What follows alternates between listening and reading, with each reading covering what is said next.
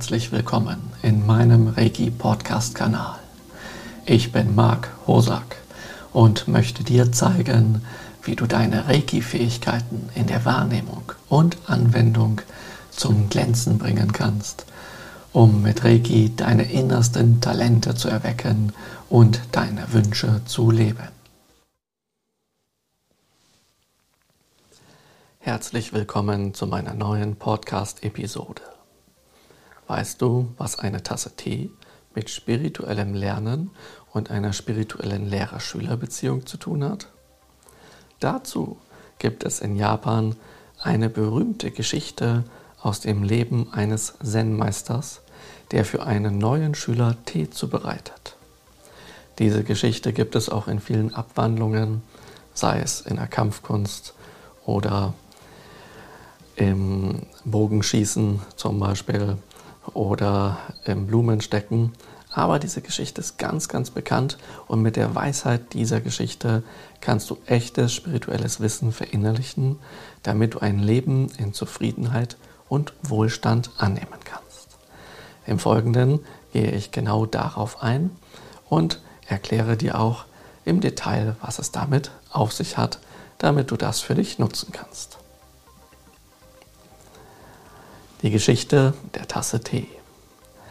Eine Anekdote über eine Tasse Tee aus dem Zen-Buddhismus veranschaulicht spirituelles Lernen.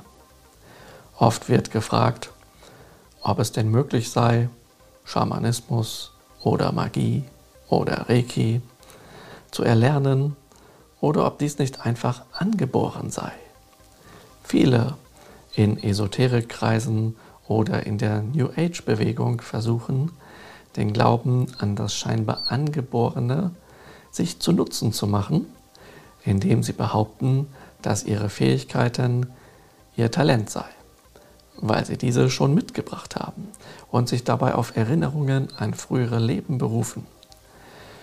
Ob dem jemand Glauben schenkt, muss jeder für sich selbst entscheiden. Tatsache ist aber, dass Schamanismus, Magie, Reiki und andere Methoden von jedem erlernbar ist, der sich das wünscht und sich auf den Weg macht, einen passenden Lehrer zu finden.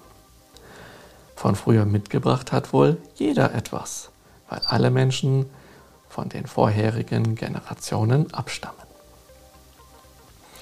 Nun kommen wir zu der Geschichte eines Zen-Meisters.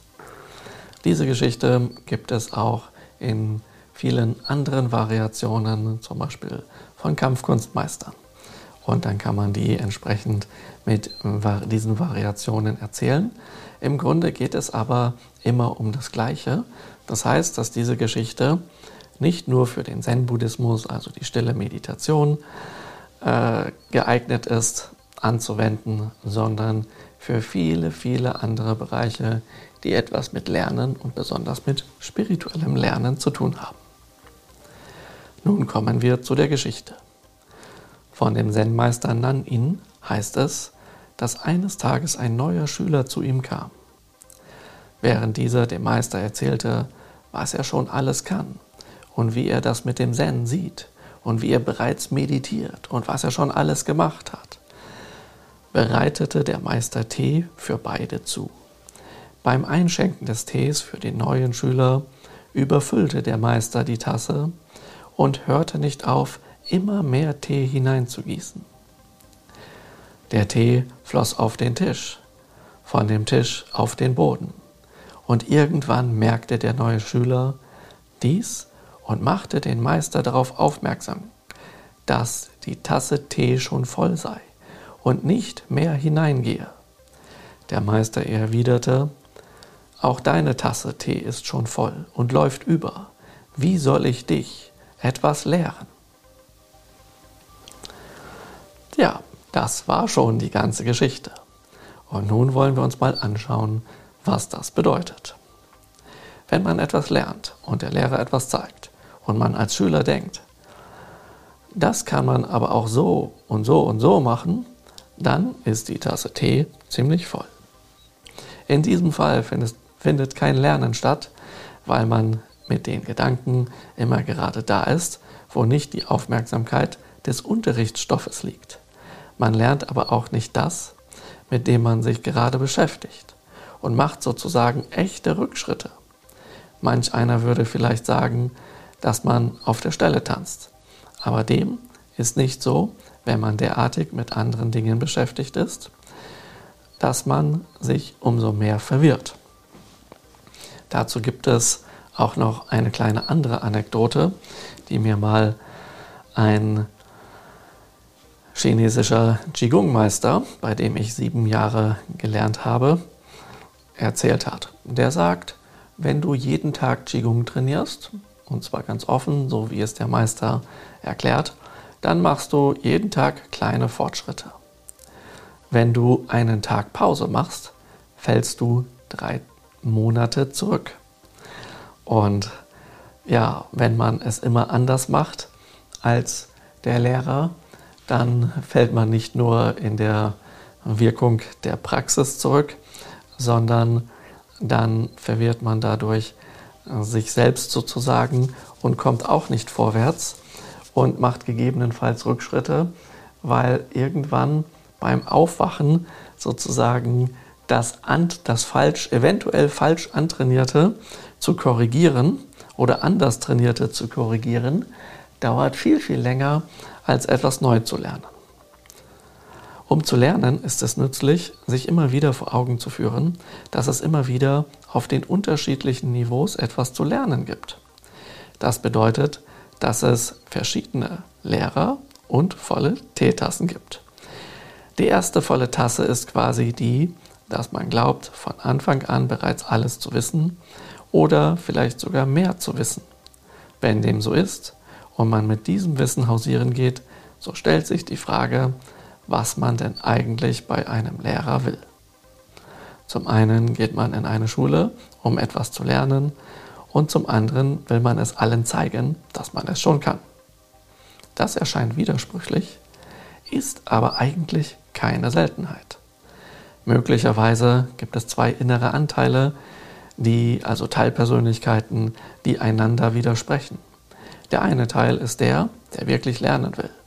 Und daher hat man auch seinen Weg zu einem Lehrer gefunden. Es ist der Wunsch, es zu lernen bei einem bestimmten Lehrer. Der andere Teil will sich zum Beispiel profilieren. Dafür mag es viele Gründe geben.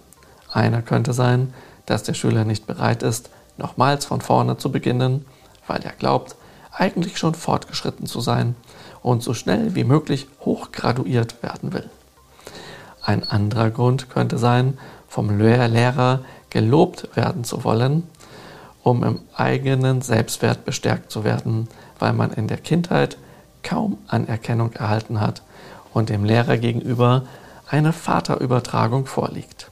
Der Haken ist nur der, dass dabei die eigentliche Möglichkeit des Lernens in den Hintergrund gestellt wird. Man de facto wenig lernt und daher vom Lehrer kaum Lob einsammelt, womit der Teufelskreis weitergeht. Auf der anderen Seite kommt wahrer Selbstwert von innen heraus. Lernen hat zudem etwas mit einer Wanderung im Kreis zu tun. Wenn man eine Sache ein wenig verinnerlicht hat, ist es nützlich, quasi wieder von vorne zu beginnen. Das besteht darin, dass der Lehrer möglicherweise sieht, dass eine Sache begriffen wurde und daher ein neues Detail zeigt.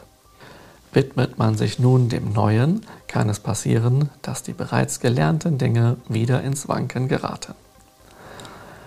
Das ist im Prinzip auch gut so, weil das wie eine Erschütterung ist und so ein neues Lernen stattfinden kann, um das Fundament weiter zu sichern. Wäre das Fundament so fest, dass keine Flexibilität da wäre, wäre es kaum möglich, ein neues Detail zu integrieren. Man könnte höchstens etwas darüber kleistern, während die alten Fehler erhalten bleiben. Doch genau hier ist ebenso wieder eine Gefahr einer sogenannten vollen Tasse Tee. Wenn der Schüler denn nun meint, dass er schon alles gelernt hat und nicht sieht, dass man noch tiefer in die Materie einsteigen kann, wird er nicht für weitere Details offen sein.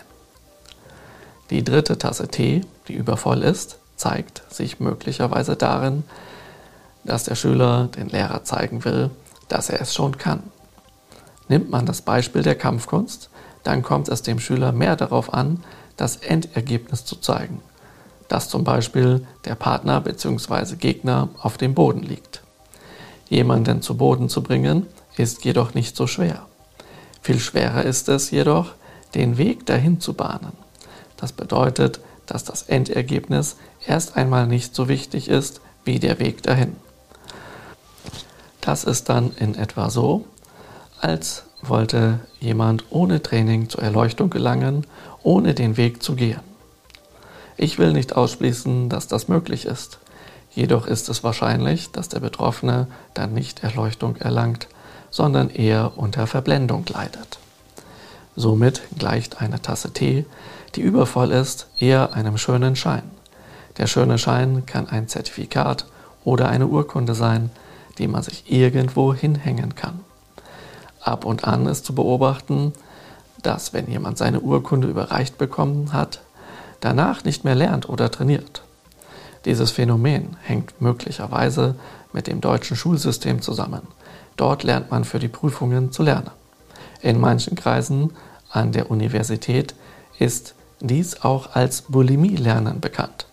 Man füllt sich mit ganz viel Wissen auf, um sich dann zur Prüfung vollständig wieder, ja, sorry im Vorfeld für die unpfleglichen Worte, ja, um sich dann wieder vollständig auszukotzen, also um das Wissen quasi wieder herauszubringen. Der schöne Schein, der sowohl in Papierform erscheinen kann, als auch als Licht des Egos, wird bei denen, deren Tasse Tee sehr voll ist, eher zum Vorschein hingehalten, als dass es sich wirklich nachhaltig um Qualität handelt. Denn jeder, wer aufhört zu trainieren, wenn er seinen Schein erhält, wird zunehmend schlechter, denn man übt ja nicht mehr. Denke dabei an die Worte des chinesischen Meisters, der sagte, trainierst du jeden Tag, wirst du nachhaltig besser, kontinuierlich, so wie ein kontinuierlicher Verbesserungsprozess. Das sind die Worte des Mikao Sui. Aber wenn du einen Tag aufhörst, dann fällst du drei, Tage, drei Monate, nicht drei Tage, drei Monate zurück. Ich denke, dass es wahrscheinlich nicht drei Monate sind, aber stell dir einfach vor, da macht einer seinen sogenannten Meister, ja, in zum Beispiel der Reiki-Heilmethode oder einer anderen Methode oder im Karate oder Judo. Und dann sagt er, so, jetzt habe ich meinen Meisterschein und jetzt höre ich auf. Nun ist die Frage, er hat bis dahin trainiert und ist immer besser geworden. Und wenn er aufhört, naja, was passiert denn dann? Dann, dann werden die Fähigkeiten nicht besser und möglicherweise hat er zwar seinen Meistergrad erlangt, aber gerade so viel trainiert, dass er den gerade erreichen kann, aber ist nicht so gefestigt, dass es für immer da ist. Und dann verschwinden die Dinge wieder. Ja? Damit kommen wir zur fünften Tasse Tee. Dabei wurde nicht begriffen, dass das Erlangen einer Stufe das Betreten eines Plateaus ist. Ansonsten wird man ewig auf der Treppe oder Leiter bleiben und nicht die nächste Ebene besteigen. In der nächsten Ebene ist man auf einem anderen Niveau quasi wieder Anfänger und kann dort von Neuem lernen und die Dinge nutzen, die man schon gelernt hat. Fällt es sich jetzt aber so, dass man die Dinge, die man auf der vorherigen Ebene oder der Treppe hätte lernen sollen, nicht richtig austrainiert hat, kann man das nächste Niveau kaum schätzen, nutzen oder auch begreifen. Eigentlich ist es dann besser, wieder ganz von vorne anzufangen haben sich allerdings dann schon einige Fehler eingeschlichen und verfestigt und ist das Ego dazu noch sehr stark, wird man das nicht tun wollen und hat oft weder den Willen noch den Wunsch zur Besserung. Meistens kommt dann irgendwann dazu, dass man von anderen, die viel später als man selbst den Weg begonnen haben, eingeholt wird, was zu Neid und ähnlichen unguten Gefühlen und Handlungsenergien führen kann. Im schlimmsten Fall ist man dann geneigt, es den anderen schwer zu machen. Im weniger schlimmen Fall ist man dazu geneigt, keine Lust mehr zu haben und aufzugeben. Dazu kann ich dir eine Geschichte erzählen, eine Geschichte, die passiert ist hier in meiner Reiki- und Kampfkunstschule. Ich gebe eine Ausbildung zum spirituellen Krieger und dort lehre ich nicht nur eine einzelne Kampfkunst, sondern mehrere in Kombination. Das geht, weil ich über Jahrzehnte hinweg mehrere Kampfkünste bis zum Meistergrad gelernt habe. Ich dann aber mit dem Meistergrad nicht aufgehört habe, diese Kampfkunst zu lernen, aber gleichzeitig auch noch Interesse an anderen Dingen hatte. Und wenn ich dann zu anderen Lehrern gegangen bin oder gar mich mit anderen Lehrern ausgetauscht habe, das heißt, die zeigen mir was, ich zeige ihnen was, dann habe ich mir immer solche Leute gesucht, deren Tasse Tee eben nicht voll ist, die offen sind und habe mich selbst darin trainiert, dass ich meine Tasse Tee auch schön leeren kann. Und ähm, das heißt, dass ich dann sozusagen bei diesem Lehrer wie von vorne begonnen habe und dann ähm, so einiges lernen konnte. Und natürlich habe ich dann auch gemerkt, dass das eine oder andere mir bekannt vorkam oder dass ich auf zum Beispiel einen Angriff oder eine Abwehr noch eine Abwehr hatte, die man auch machen könnte. Ja? Ähm, oder was man sogar gegen das eine oder andere tun könnte, wo der andere meinte, dass das nach seinem derzeitigen Wissen unbesiegbar sei. Allerdings habe ich mich zunächst einmal damit zurückgehalten mit diesen Dingen, sondern ich wollte das begreifen und lernen, was der andere mir sagt, ohne daran zu denken, ich weiß es aber besser oder da gibt es noch dies und das. Nun erwähnte ich ja eben, dass ich mich dann eben ausgetauscht habe mit diesen Leuten. Das heißt, zum einen, wenn der mir was gezeigt hat, war ich einfach Schüler. Wenn ich ihm was gezeigt habe, war ich Lehrer. Es ist eine Kunst für sich, da zu switchen und nicht zu sagen, wenn ich einmal dein Lehrer bin, bin ich immer dein Lehrer und du hast mir gar nichts zu sagen oder was zu unterrichten und sowas. Ja? Also das ist eine Fähigkeit, die man auf dem Weg der persönlichen Entwicklung trainieren kann und ich empfehle sehr, so etwas zu trainieren. Und dann gibt es aber eben in so einem Austausch noch die dritte Ebene, wo wir dann tatsächlich hergehen und sagen, ganz gezielt wollen wir jetzt das vergleichen. Also, wie äh, gehe ich damit um, wenn ich meine Kampfkunst nehme und die jetzt auf das anwende und zum Beispiel eine Gegentechnik anwende auf das, was ich in der neuen Kampfkunst jetzt kennenlerne. Daraus, daraus erfolgt dann eine Horizonterweiterung, weil man gegenseitig sozusagen Lücken im eigenen System schließen kann. Also das ist wirklich sehr, sehr praktisch. Deswegen kann es auch hilfreich sein, sich mit zum Beispiel mehreren Reiki-Stilen zu beschäftigen. Ja? Oder bei mehreren Lehrern zu lernen. Aber zum Beispiel in der Reiki-Heilmethode ist das so, dass viele sagen, man darf nur bei einem Lehrer lernen. Ja? Und da gibt es natürlich zusätzlich noch die Angst, dass ähm, der ein anderer Lehrer etwas beibringen könnte, was man selbst nicht weiß. Und ich denke, dass es gar nicht ähm, schlimm ist, wenn das passiert, dass ein Lehrer, ein anderer Lehrer etwas beibringt, was man nicht weiß oder ähnliches, weil dann ja alle davon sozusagen lernen können und man sich gut austauschen kann und man gut wachsen kann. Hinzu, hinzu kommt dann noch, um nochmal auf dieses Beispiel mit der Kampfkunst einzugehen, dass dadurch wir in neue Gefilde vorstoßen konnten in der Kampfkunst oder in den Kampfkünsten, die wir dort praktizierten, weil wir dann gemerkt haben, okay, man kann das eine mit dem anderen beantworten und dann auf einmal kommt es zu was ganz Neuem, was es vorher nicht gegeben hat, oder wieder zu einer anderen Lücke, die man schließen kann und dann erforschen kann. Und dann wird Training sozusagen zur Forschung. Das ist der eine Teil, so wie ich sozusagen mich da fortgebildet habe. Ja. Und dann nachdem ich drei Jahre in Japan erst bei verschiedenen Ninjutsu-Lehrern gelernt habe und schließlich nur noch bei Taguchi Sensei, um seine Kunst wirklich vollständig lernen zu können und dann hier als Großmeister lehren zu können. Aber ähm, äh, dann, als ich zurückkam, war es eben so, dass nicht nur Leute, die diese Kampfkunst lernen wollten, zu mir kamen, sondern auch solche, die sich mit mir austauschen wollten und auch schon was können. Naja, okay. Und nun kommen wir mal in die Situation, wo ich dann selber unterrichtet habe. Da gibt es ganz, ganz besondere Phänomene. Und ähm, einerseits sagte ich ja, dass ich eine Ausbildung zum sogenannten spirituellen Krieger anbiete. Was heißt denn das? Ja? Ähm, heißt das, dass man da ausschließlich Ninja-Magie macht und kämpfen lernt? Nein, das heißt es nicht. Ja, wir machen auch Ninja-Magie, das ist das Kuji-Kiri und Kuji-In und das sehr, sehr ausgeklügelt. Ja, und das wenden wir natürlich an und das ist ein Teil vom spirituellen Krieger sein, klar. Und wir lernen natürlich auch Kämpfen und Meditation und alles, was dazu gehört. Aber es gibt noch ein bisschen mehr. Denn spirituelle Entwicklung hat ja auch etwas mit persönlicher Entwicklung zu tun. Zum Spirituellen gehört das Geistige, also auch die geistige Entwicklung und dazu gehört eben auch die Persönlichkeit. Und nun kommt es vor, wenn ich Leuten etwas zeige, das mehrfach vorführe, dass die das genau sehen, dass die überzeugt sind, dass sie das genauso nachmachen, wie ich das zeige, und es dann doch anders nachmachen. Jetzt kannst du denken, natürlich machen die das anders nach, weil du hast das ja schon Jahrzehnte trainiert und die nicht. Das ist völlig richtig. Das will ich auch gar nicht ausschließen.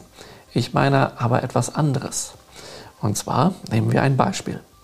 Jemand greift mit der Faust an, ja, einfach ein Fauststoß frontal in meine Richtung und jetzt weiche ich aus und äh, weiche so aus, dass ich dann quasi neben dem Arm stehe oder kurz neben dem Arm bin, der dort ankommt. Und diesen Arm nehme ich jetzt mit beiden Händen und äh, da, wo seine Faust ist, da ziehe ich sozusagen an dem Arm und etwas oberhalb des Ellenbogens, dort drücke ich an dem Arm, während ich einen Schritt nach vorne mache. Und dadurch entsteht ein Hebel, so dass der Angreifer quasi nach vorne gehebelt wird.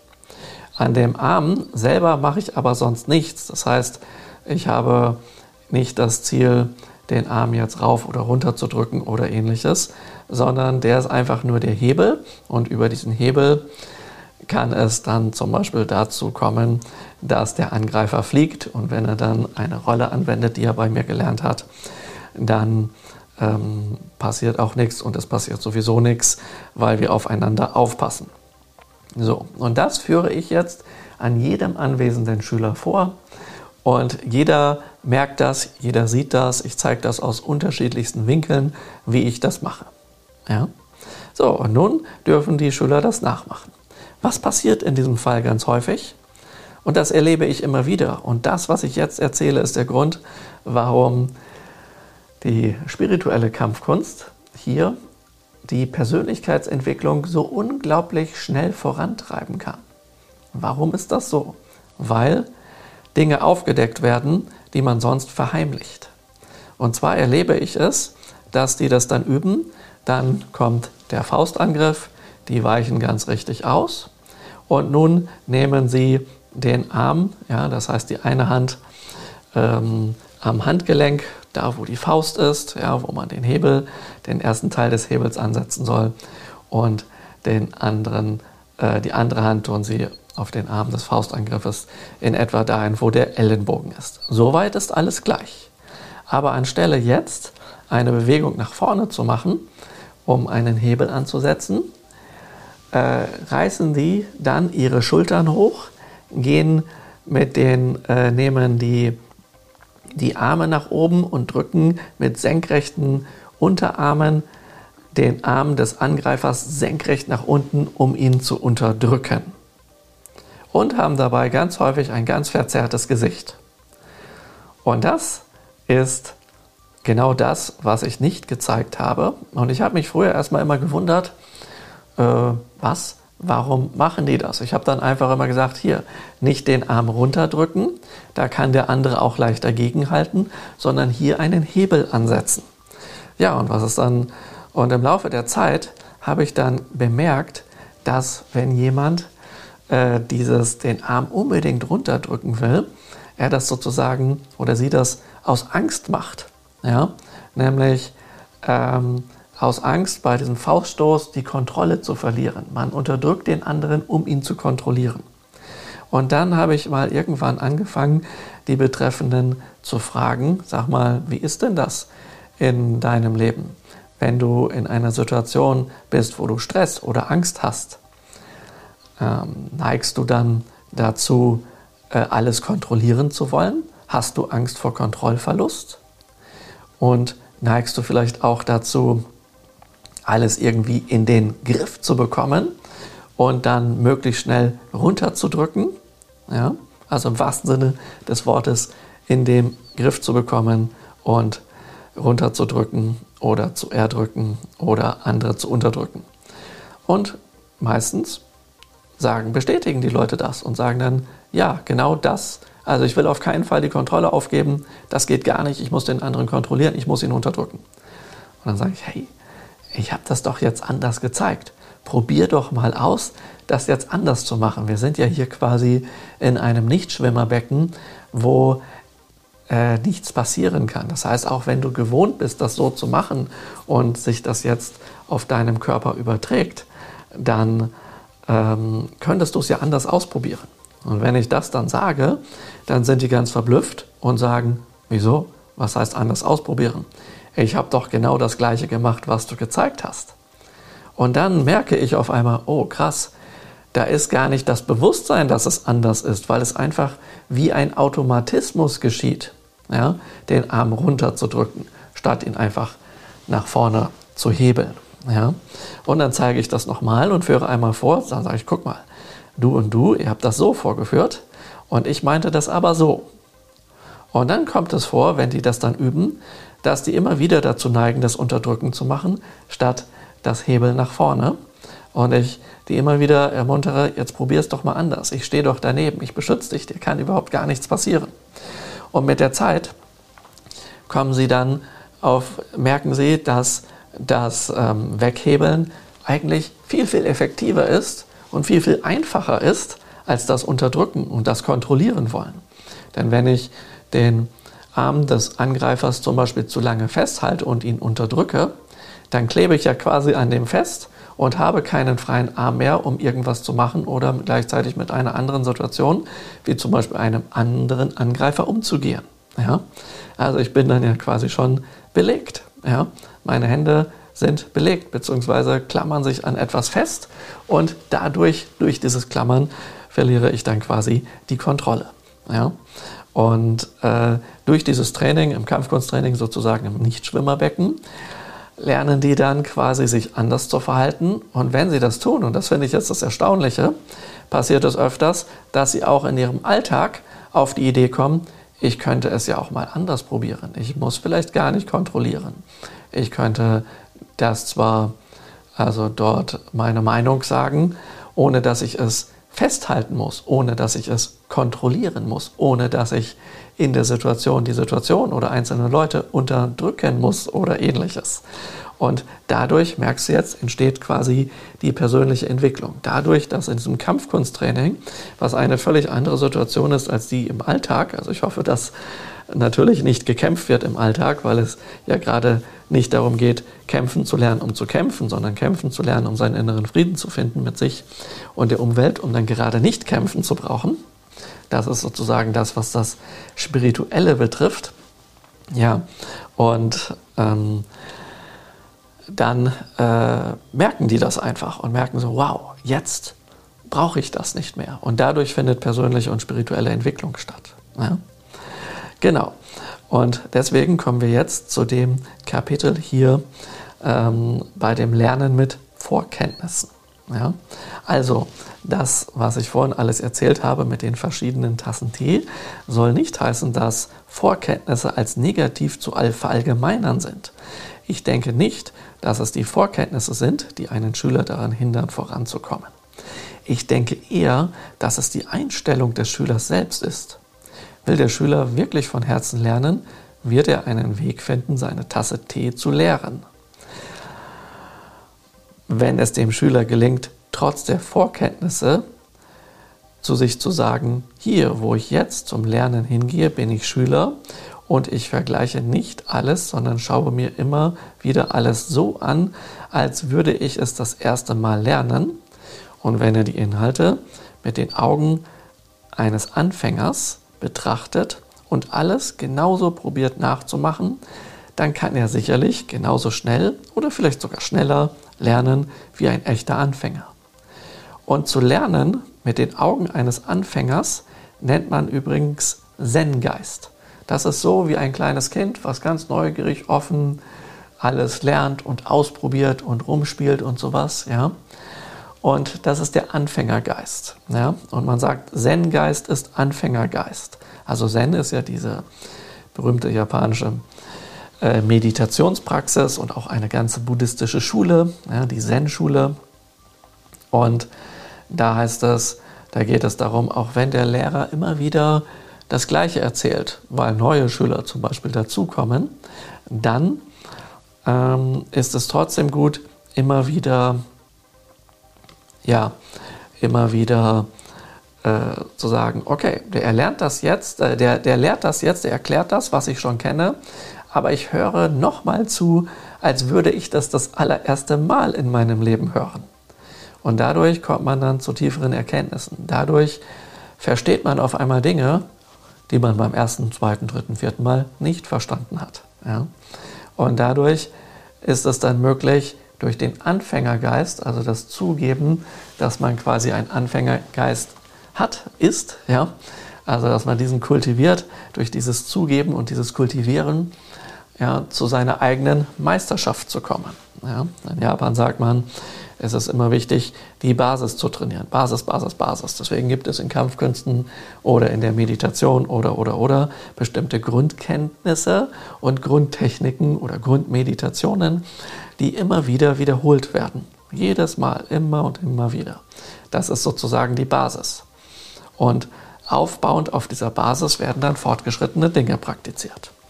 Hier im Westen sehe ich oft, dass die Leute kein Interesse haben an der Basis. Ich habe mal ein Buch geschrieben ähm, und das war ganz interessant. Dort habe ich ähm, für Reiki-Leute das Kujikidi sozusagen beschrieben. Dort Vorübungen reingetan, so um die zehn Vorübungen, um das Kujikidi dann durchzuführen. Und ähm, normal ist, macht man das Kujikidi, also die Ninja-Magie, ohne hm, ohne Reiki. Aber es gibt eine Möglichkeit, das auch mit Reiki zu machen und das habe ich dort beschrieben. Und damit dabei nichts schief geht und die Leute nicht stark, zu starke Reaktionen bekommen bei dieser, bei dieser starken äh, Shugendo-Praxis und Buddhismus-Praxis der Geheimlehren, ja, habe ich entsprechende Vorübungen dort reingetan, was sozusagen die sogenannte Basis ist, von der ich eben gesprochen habe. Und ähm, dann habe ich mir überlegt, wie oft es sinnvoll ist, diese Basisübungen anzuwenden. Also dass man erstmal zum Beispiel, habe ich dann gesagt, wende diese Basisübung Nummer 1 zwei Wochen an, bevor du zu Nummer 2 gehst. Ich dachte mir, dass vielleicht eine Woche reichen würde, aber ich habe mal vorsichtshalber zwei geschrieben, damit ähm, die Leute dann wenigstens eine Woche machen. Ja? Und ähm, so hätte man jetzt in 20 Wochen sozusagen diese Basis durchlaufen können. Und immer wenn man nach zwei Wochen einen weiteren Basisteil dazu nimmt, wiederholt man gleichzeitig den anderen Teil, sodass man wirklich eine solide, ja, äh, ein solides Fundament hat, dann die eigentlichen Übungen machen zu können. So, und dann meldet sich per E-Mail eine Leserin bei mir und sie sagte mir, ich hatte die Übungen 4 und 5 ausprobiert oder gemacht äh, von diesen Grundübungen dort. Ähm, und äh, dann musste ich irgendwie, war ich ganz müde und musste zwei Tage schlafen und konnte kaum noch etwas machen. Und dann äh, fragte sie mich, woran das liegt. Ja? Dann habe ich ihr geantwortet und sie gefragt, ob sie denn äh, die anderen Übungen. Also ob sie erstens bei 1 angefangen hat und ob sie die Übung bis dahin so gemacht hat, wie ich das beschrieben habe und auch von der Dauer. Ja, und dann kam erstmal sechs Wochen keine Antwort. Dann aber kam eine Antwort und ähm, dort äh, beschwerte sie sich dann bei mir und sagte, sie hätte jetzt die Übung 9 und 10 gemacht und dann war sie irgendwie die letzten Wochen jetzt KO und konnte nichts mehr machen. Und was denn das für eine Frechheit ist, dass ich solche Übungen in ein Buch tue, wo sowas passieren kann und was ich mir überhaupt einbilde, ja, sie zu fragen, ob sie bei 1 angefangen hat. Ja, natürlich hat sie bei Übung 1 nicht angefangen, sondern gleich bei 4 und 5 angefangen, denn sie ist ja so entwickelt, so weit entwickelt, dass sie das absolut nicht nötig hat. Und was denn das eigentlich soll, diese blöde Frage und überhaupt. Ja, äh, und das ist natürlich ähm, äußerst äh, amüsant. Da denkt also, da ist die Tasse Tee quasi schon so voll, dass diese Person denkt, wow, ja, krass. Ähm, sie ist so weit, dass sie die Anfängerübungen nicht braucht, egal was sie vorher gemacht hat, ob das was damit zu tun hat oder nicht. Wundert sich dann aber gleichzeitig, dass es äh, Wirkungen gibt, die unerwünscht sind, obwohl in dem Buch drin steht, dass man das so und so machen soll, damit es diese Wirkungen nicht gibt. Auf die Frage, ob sie denn ähm, die Erklärung dazu davor gelesen hat, ähm, äh, kam dann nur eine Antwort wie ja natürlich nicht. Ja, so ein äh, was soll ich mit Erklärung? Ich bin so weit entwickelt, ich brauche das nicht lesen, ich brauche einfach nur die Technik. Ja? Und das reicht dann auch schon. Naja, sowas gibt es eben und sowas ist keine Ausnahme. Ja. Und äh, dann gibt es noch eine, eine Geschichte auch wieder aus der Kampfkunst heraus. Ich hatte mal vor ein paar Jahren einen Pulk von neuen Schülern, die gleichzeitig mit der spirituellen Kriegerausbildung begannen. Und die waren total begeistert und die haben äh, ganz schnell gelernt, unter anderem deswegen, weil sie noch nie Kampfkunst vorher gemacht haben. Aber ich will damit nicht sagen, dass man nicht auch sehr gut und schnell lernen kann, wenn man schon vorher eine andere Kampfkunst gemacht hat. Das ist in jedem Fall auch nützlich. Es ist einfach nur wichtig, dass man dann seine Tasse Tee leer macht. Aber diese waren völlige Anfänger und die waren ganz begeistert, dass sie so schnell Fortschritte machten. Und dann sind zwei, drei Sachen passiert. Ähm, zum einen machen wir von Anfang an immer Partnerübungen. Also es ist nicht so trocken jetzt wie zum Beispiel im Karate, dass man immer irgendwelche Bahnen läuft und dann irgendwann mal Partnerübungen macht, sondern wir machen von Anfang an Partnerübungen. Und es gibt auch trockene Übungen, beides. Und dass man das für sich zu Hause auch, wenn man alleine ist, weiter üben kann. Ja, und dann ähm, kam es aber ähm, dazu, dass die sich überlegten, okay, das ist ja schon sehr realitätsnah, was wir hier machen, auch wenn wir uns niemals verletzen. Wie wäre denn das, wenn wir uns jetzt irgendeinen einen Schutzanzug anziehen und dann auf Ernst machen, dann so richtig reinkloppen, sowohl mit äh, Waffen als auch ohne Waffen. Und da meine ich, davon rate ich dringendst ab, weil ihr das noch nicht so gut könnt. Und egal welchen Schutz ihr tragt, sei es ein Motorradhelm oder ein Eishockeyhelm und irgendeine Schutzkleidung, ihr könnt euch trotzdem verletzen und das kann trotzdem wehtun. Ja? Und wenn ihr euch dabei verletzt, dann ähm, werdet ihr, werdet ihr äh, dann besteht die Gefahr, dass ihr Angst bekommt, ähm, äh, auch im normalen Training und nicht mehr so gut trainieren könnt. Ja? Und ähm, es kann auch sein, dass ihr die Techniken falsch macht und wenn ihr, wenn einer ausweicht und ihr macht mit voller Wucht einen Leerschlag, also ins Leere hinein, dass ihr euch dann dadurch verletzt. Und da müsst ihr eben entsprechend auch aufpassen und so. Und ähm, ja, das haben zwei von den dreien mir nicht geglaubt und ähm, das dann einfach doch ausprobiert, weil sie sagten, was redet der da? Äh, wozu ist denn ein Schutzanzug, wenn er dann, wenn man sich trotzdem verletzen kann? Natürlich ist ein Schutzanzug dafür da, dass man sich nicht verletzt, also verletzen wir uns mit dem Schutzanzug nicht. Ist ja logisch. Und wir hauen mit voller Wucht rein, da kann ja schließlich nichts passieren. Außerdem haben wir jetzt so viel gelernt, dass wir es ja wohl drauf haben und dass das kein Problem ist. Naja, und dann kamen sie irgendwann beim Training an, nachdem sie für zwei Wochen eine Pause hatten. Und dann haben sie mir erzählt, dass sie es doch ausprobiert haben. Ja, und, ähm, und dann meinte ich, ah, okay, und wie war es so? Ja, hätten wir nicht machen sollen, du hast recht. Wir waren jetzt zwei Wochen krank, ja, mit voll den Blessuren und allem Möglichen.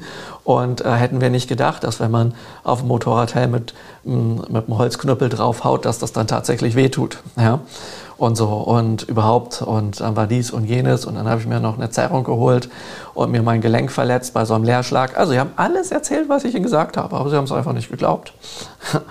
Und dann wollten wir trainieren und dann hatten die tatsächlich Angst. Die hatten Angst, dass ihnen jetzt was passieren könnte und konnten nicht mehr so gut trainieren. Ja.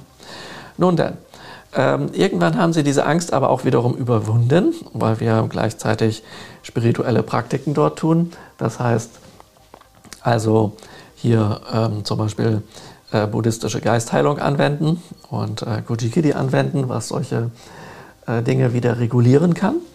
Und dann ging es wieder. und dann äh, kam sozusagen der Fall, dass einer von denen ähm, einen Motorradunfall hatte, einen sehr schweren.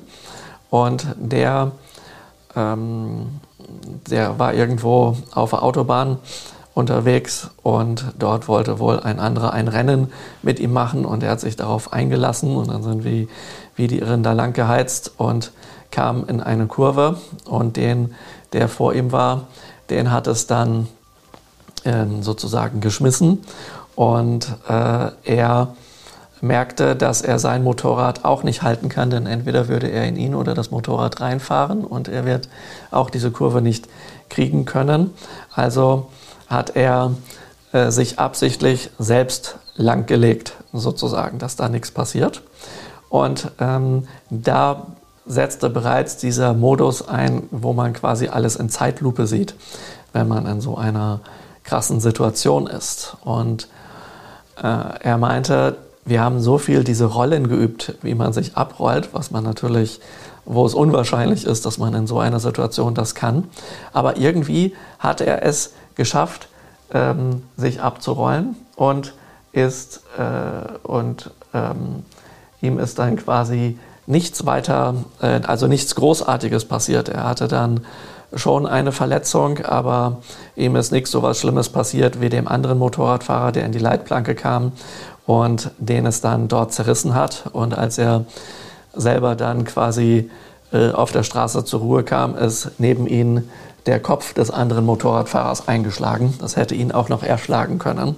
Also eine ganz, ganz schlimme Situation. Und er hatte dann eine ziemlich schlimme Beinverletzung, die er aber überwunden hatte und äh, wo er dann mit Reiki und so und buddhistischer Geistheilung sich auch sehr gut helfen konnte und auch diese Ängste und alles wieder zu überwinden und sowas alles. Ja. Aber er sagte, das Lernen der Rolle hätte ihm das Leben gerettet, weil er genau dadurch bestimmte Verletzungen nicht bekommen hatte. Und auch dort war es so, trotz ähm, Schutzanzug kann man sich eben verletzen. Ja, und ähm, nun haben ähm, äh, sind dann zu diesem Training hier irgendwann neue Anfänger hinzugekommen und dann dachten, dachte diese jetzt schon mittlerweile fortgeschrittene Gruppe, also diese paar Leute dachten sie, sie hätten es voll drauf und äh, können den anderen mal so richtig zeigen, wo der Hammer hängt und haben sich dann ordentlich in der Gegend rumgeschmissen, ohne darauf zu achten, dass ähm, äh, dass ich da zum Beispiel rumstehe und dann hat der eine den anderen in mich reingeschmissen, sodass ich dabei umgeknickt bin und dann mein Schienbein äh, auf dem Boden stand, neben meinem Fuß, weil der Fuß umgeknickt ist. Und ähm, davon war ich dann natürlich nicht begeistert, weil zu den Regeln des Trainings gehört, dass wir uns nicht verletzen und dass wir immer gut aufeinander aufpassen. Und als ich dem einen dann ähm, also nicht der mit dem Motorradunfall, sondern dem anderen, dann gesagt habe, hey du, du hast ihn geworfen und das geht so nicht, ja, dass du den einfach irgendwo reinschmeißt oder in eine Person reinschmeißt, da musst du natürlich aufpassen. Ja. Ähm, dann ist der wutschnaubend raus, hat sich unten äh, vor dem Institut auf die Treppe gesetzt und ich wusste nicht, wo er war. Ich dachte, er geht auf, auf Toilette oder sowas. Oder nee, der ist nicht wutschnaubend rausgegangen, der ist einfach rausgegangen. Und dann kam er eine Weile nicht wieder und dann habe ich in den Flur gerufen, ob er noch auf Klo ist oder so, war er nicht, habe geguckt und dann habe ich ihn eben vor dem Institut auf den zwei Stufen dort getroffen und dort hat er dann eine Zigarette nach der anderen geraucht. Und dann fragte ich, was, was, mit, ihm, was mit ihm los sei. Und dann, dann meinte er zu mir, dass ich ihm äh, überhaupt nichts zu sagen habe und dass er die Leute rumschmeißt, wie er das will und überhaupt und sowas. Und sein, sein Vater wollte ihm auch schon immer alles Mögliche sagen, äh, was er zu tun hat. Und das lässt er sich nicht mehr gefallen. Und das hat er sich geschworen. Und da war er schon, äh, hatte er schon, weiß nicht, die sechste Zigarette nach der, äh, in Reihe geraucht sozusagen. Und dann ähm, habe ich ihn mir geschnappt und dann wussten wir, hatten wir natürlich diesbezüglich wiederum ein, ein äh, Thema in der Persönlichkeitsentwicklung, wo es nämlich eine sogenannte äh, Vaterübertragung gab. Das heißt, wenn man jemandem etwas etwas strenger sagt, ich habe den nicht angeschrien oder sowas, ja, sondern einfach nur strenger sagt, hey, so geht's aber nicht hier, ja, da musst du echt aufpassen, dann wird das übertragen, okay, ähm, der ist mein Lehrer, der verhält sich jetzt aber so wie früher mein Vater, also äh, ist der böse, weil mein Vater auch böse ist, so in der Art. Ja. Und äh, sowas ist nützlich zu heilen, damit man eben lernen kann und damit man auch lernen kann, freundlich miteinander umzugehen. Ja. Und äh, dann gab es in dieser gleichen Gruppe noch die dritte Runde sozusagen. Und das war ganz spannend. Diese Anfänger sollten dann ja mit diesen Fortgeschrittenen üben. Und äh, als die Fortgeschrittenen selber Anfänger waren, war das so, da waren sie ganz begeistert, dass sie mit Fortgeschrittenen üben können und nicht nur untereinander trainieren müssen. Denn bei mir trainieren die Anfänger immer mit den Fortgeschrittenen und die Fortgeschrittenen mit den Anfängern. Und wir mischen uns alle durch, dass jeder optimal voneinander lernen kann. Warum mache ich das so? Ganz einfach. Ein Anfänger lernt schneller, wenn er mit einem Fortgeschrittenen übt.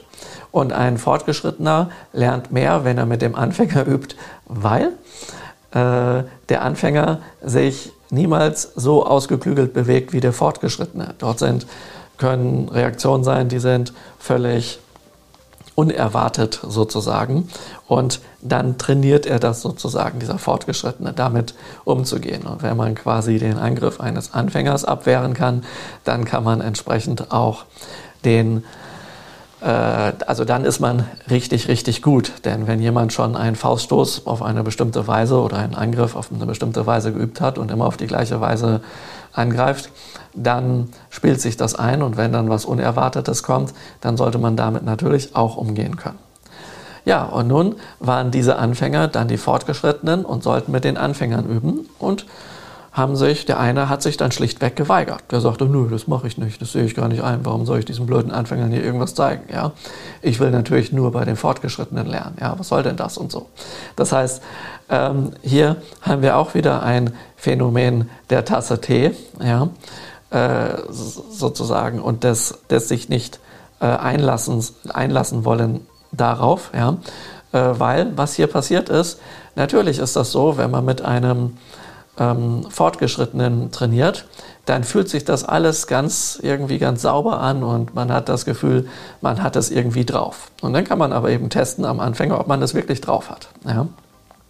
Gleichzeitig kann man dann natürlich nicht die fortgeschrittenen Sachen üben, sondern übt wieder Anfängersachen. Und das wollte der auch nicht. Er sagte, nee, ich will keine Anfängersachen üben, ja. Das habe ich ja nun wohl schon lange genug gemacht, ja. Ich will jetzt noch fortgeschrittenere Sachen üben, ja. Und äh, so Sachen. Und da sieht man wieder, aha, Tasse Tee, Phänomen, ja. Und ähm, ja, das ist dann sozusagen etwas problematisch. Dann ist er auf die schlaue Idee gekommen, sich zu denken, dann gehe ich einfach jetzt eine Weile nicht zum Training hin, bis die dann auch fortgeschritten sind und dann komme ich wieder und mache ich mit. Ja, was ist dann passiert? Ähm, ich variiere halt mein Training immer. Das heißt, selbst wenn man Anfängerdinge übt, die man schon mal gelernt hat, variiere ich das so, dass eigentlich viele Sachen doch wieder neu sind. Also äh, die Basis wird zwar wiederholt, aber die wird in vielen Variationen wiederholt. Und das ähm, heißt, dass dann diese neuen Anfänger auch sehr schnell wieder Fortgeschrittene geworden sind, also richtig gut geworden sind, aber sie nicht exakt das gleiche gelernt haben wie die vorherigen Leute. Das heißt, die vorherigen Fortgeschrittenen lernen auch was Neues, wenn sie mit den Anfängern üben. Ja? Und um also in vielerlei Hinsicht immer flexibel zu bleiben. Und das führte dazu, als dann dieser Schüler zurückkam, dass dann ähm, er dachte, er kann jetzt mit diesen ehemaligen Anfängern besser üben. Ja? Und ähm, muss sich da nicht auf dämliche Anfänger einlassen, so wie er sich dort ähm, auszudrücken pflegte. Und stellte dann fest, dass erstens, weil er selber nicht geübt hatte, ist er aus dem Training gekommen. Das heißt, er hat Rückschritte gemacht. Zweitens konnten die auf einmal Sachen, die er nicht konnte. Und ähm, diese wollte er auch machen, aber die hat er ja auch nicht geübt, also konnte er die nicht und war nun in der umgedrehten Situation sozusagen.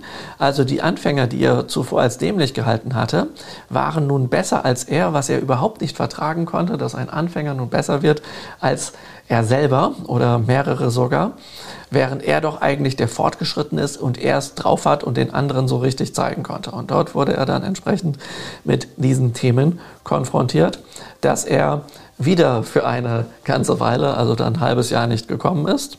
Und dann beim nächsten Training, wo er dann dazu kam, haben wir inzwischen ganz viel Stock im Freien geübt, also mit einem Langstock. Das hat er auch schon mal geübt. Äh, und ähm, aber eben nicht so geübt, wie ich das beigebracht habe. Und auch dort fangen wir, wenn wir durch den Wald gehen und zu dem Ort gehen, wo wir dann trainieren, erstmal mit Grundtechniken an, die wir quasi im Spazierengehen üben. Das geht dabei sehr, sehr gut. Das sind sozusagen sowas wie Spazierstocktechniken. Und ähm, ja, dort fangen wir immer so an, als seien wir Anfänger. Ja, ich selber übe auch die Anfängerübungen, weil ich dann auch diesen Zen-Geist kultiviere sozusagen, diesen Anfängergeist. Ja.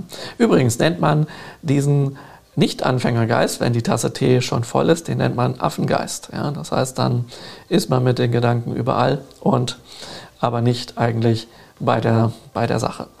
Ja. Also man springt quasi hin und her. Deswegen nennt man das Affengeist. Ja. Und ähm, dem war das dann zu langweilig und der hat dann irgendwelche anderen Sachen mit dem Stock gemacht, was er schon von vorher kannte, was er für fortgeschritten hält. Und irgendwann sind wir aber von, ich mache das dann so, ich baue das dann auf. Es sind ein paar Anfängersachen und es kommt immer eine Bewegung hinzu, sodass im Gieren dann mit der Zeit eine ganze Form, eine Cutter, so nennt man das, also eine Form entsteht. Und das war dann auf einmal viel zu schwer für ihn und dann war er dort wieder ja, angesäuert und ähm, fand das alles blöd und saß dann in der Gegend rum und hatte nicht mitgemacht. Ja? Und dann ist er auch nie wieder gekommen, was eigentlich sehr, sehr schade ist, weil der hätte, der hatte wirklich das Zeug dazu, richtig, richtig gut zu werden. Aber die eigenen Hindernisse im Geiste aufgrund von äh, Erfahrungen von früher, ja, dass man sich nichts sagen lässt oder dass man toll sein will, führten dann dazu, dass er diese Chance nicht genutzt hat, wirklich toll zu werden und richtig, richtig gut zu werden. Und das gibt es auch wirklich in vielen Bereichen. Ich unterrichte auch Trommeln, schamanisches Heiltrommeln, eine schamanische Methode, die ich selbst entwickelt habe. Und zu den Kursen, die ich da gebe, kommen dann sowohl Anfänger als auch Fortgeschrittene. Und manchmal kommen so richtige Drummer zu mir. Und ich empfehle denen, macht alle Übungen mit von Anfang an, lernt das einfach so, als würdet ihr es zum ersten Mal lernen dann habt ihr Spaß. Denn es kann sein, dass wir hier auch Sachen machen, die ihr zum Beispiel nicht kennt. Und dann äh, ist natürlich wichtig zu vermeiden, dass äh, ihr dann den Anschluss äh, verliert. Ja? Denn das kann leicht passieren. Und obwohl ich das erkläre, sagen manche Leute dann, also da war mal besonders einer, der hat so Trommeln eigentlich richtig drauf, so Drumming und sowas. Ähm, der meinte, Quatsch, da mache ich nicht mit. Und was soll denn das? Und ich dachte, ich würde hier was dazulernen und hat dann ähm, den Miesepeter gespielt und sowas. Ja. Und das war ziemlich, ziemlich nervig. Und dann wurden aber seiner Ansicht nach die Rhythmen und was wir so machen irgendwann interessant und dann wollte er mitmachen. Und oh Staune, oh Wunder, das konnte er nicht. Warum nicht? Obwohl er jahrelang Trommeln gelernt hat. Sowohl mit Sticks als auch ohne verschiedene Trommeln, dies und jenes Schlagzeug, alles Mögliche. Er konnte dem nicht folgen, weil er hier diese Übung nicht mitgemacht hatte. Und dann konnte er eben das schamanische Haltrommel nicht richtig machen. Und das führte dazu, dass als wir die Sachen gemacht haben, die er eigentlich interessant findet, er diese auch nicht konnte und wieder den Miesepeter gespielt hat. Ja? Und das ist schade. Und das ist eben, wenn diese Tasse Tee schon voll ist. Genauso ist es mir passiert in ähm, äh, auf Reiki-Veranstaltungen. Da werde ich öfters eingeladen, um dort Vorträge zu halten oder auch Workshops. Ja. Also ein Vortrag ist eher etwas theoretisch, wie wir uns jetzt hier um theoretische Dinge kümmern. Und ein Workshop ist so etwas, wo ich dann auch richtig Anwendungen zeige. Und, und das mit den Teilnehmern übe. Ja. Und dann habe ich da hatte ich auf einer Veranstaltung, waren so knapp 100 Leute, die dann eine besondere Auratechnik geübt haben, die wirklich nicht schwer ist. Und ich habe da auch eine Schritt-für-Schritt-Anleitung gegeben. Und die meisten dort sind ja auch Reiki-Meister, wo ich eigentlich davon ausgehe, dass die es drauf haben. Und ähm, äh, eine einfache Variation von etwas, was Sie möglicherweise schon kennen, in der Anwendung zum Beispiel der Reiki-Symbole anwenden können, indem Sie ein Kraftverstärkungssymbol zum Beispiel vor einer Person in die Aura zeichnen und dann anwenden und die Hände halten. Und dort gab es Reiki-Meister, die das nicht konnten und, oder einfach nicht gemacht haben. Also es gab beides. Und ähm, auf äh, die Einladung hin, dass sie das ähm, machen, äh, wurde ich dann einfach äh, angeflaumt, nö, das mache ich nicht. Ich finde deinen Stil doof. Ja? Äh, oder ähm, nee, ich mache das eben jetzt auf meine Weise. Ja? So, ja, und willst du nicht mal das Neue ausprobieren? Nee, das will ich nicht. Ja? Das taugt sowieso nichts. Ja? Brauche ich nicht ausprobieren. Ja? Habe ich auch noch nie ausprobiert und will ich auch nicht. Ja, und da sieht man dann eben, dass auch hier die Tasse Tee voll ist. Ja, und ähm, naja, da gibt es halt ähm, so verschiedene ähm, Dinge. Und somit tut es dem einen oder anderen eigentlich gut, seine Tasse Tee zu leeren. Ja?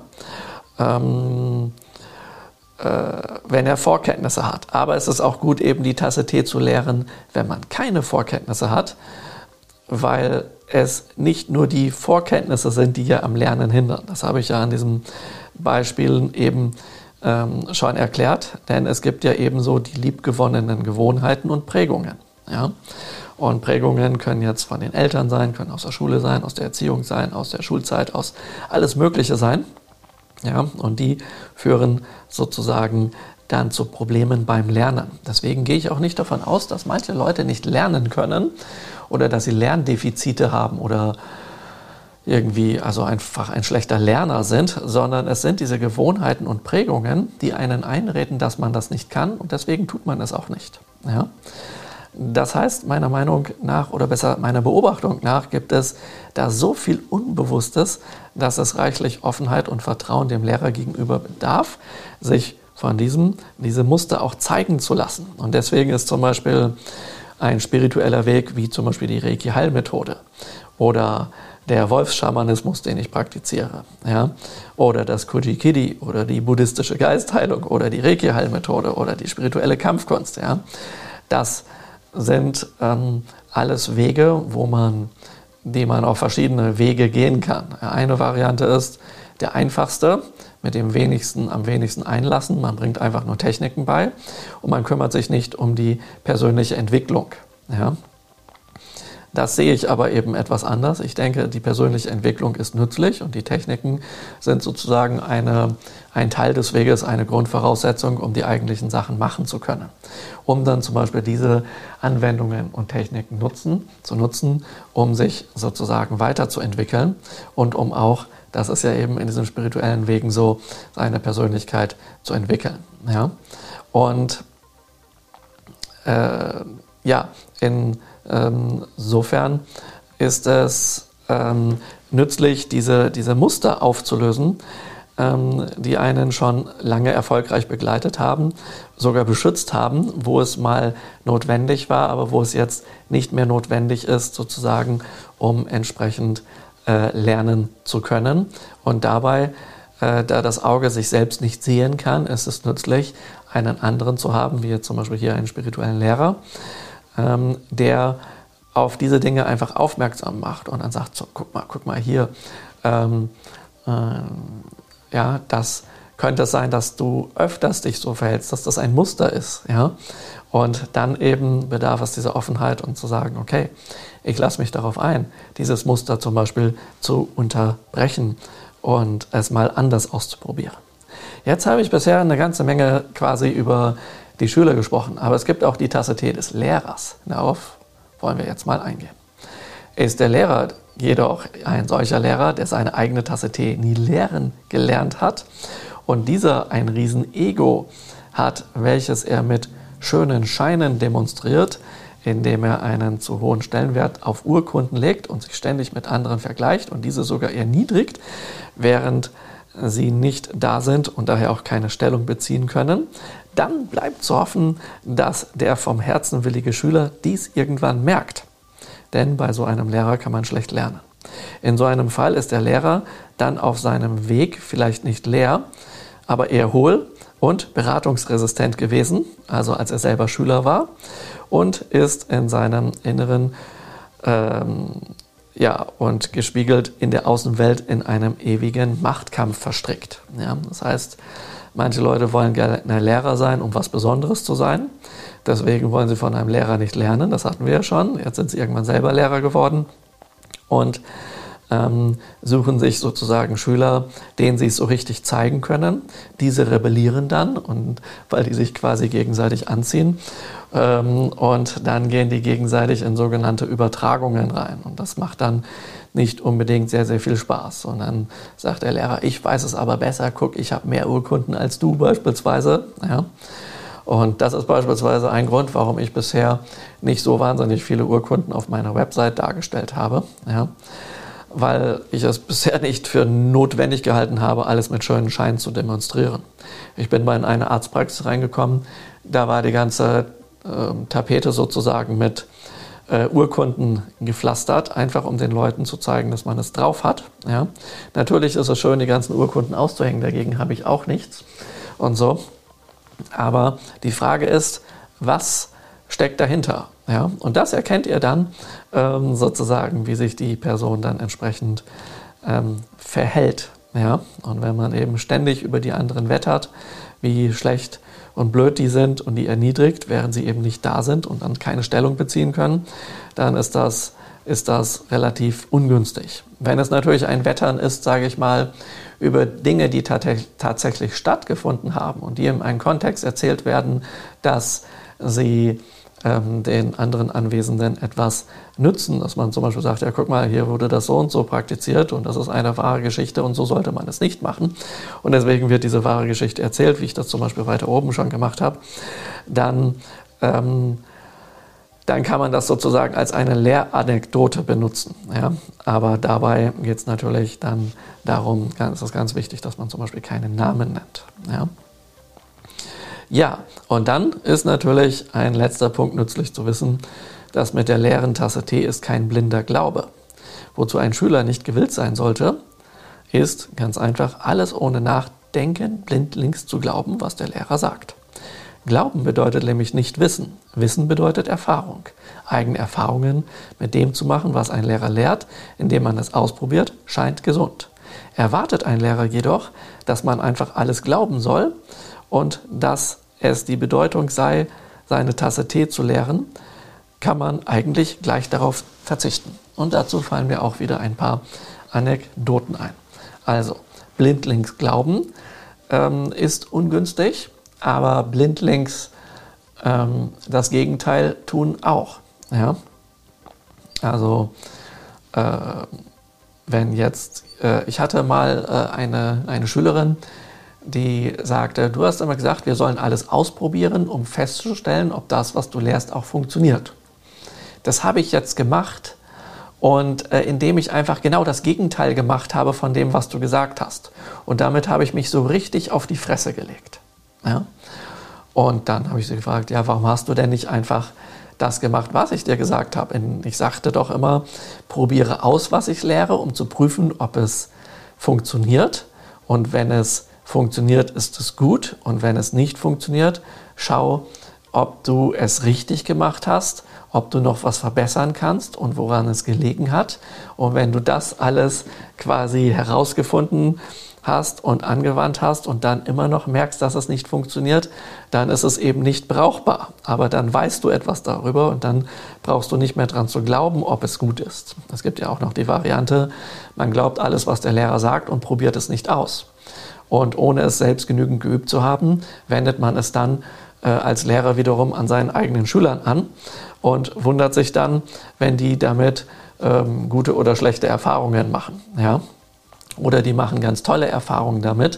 Und man selber hat es nicht ausprobiert, weil man irgendwie Angst hat, es könnte etwas im eigenen Leben ändern. Aber man ist sehr gut darin, es allen möglichen Leuten beizubringen und denen alles Mögliche zu erzählen, was man eigentlich an sich selbst verbessern sollte. Ähm, denn dann ist man sozusagen in einer Projektion und projiziert alles auf andere, projiziert seine eigene Tasse Tee auf die anderen und so weiter. Ja?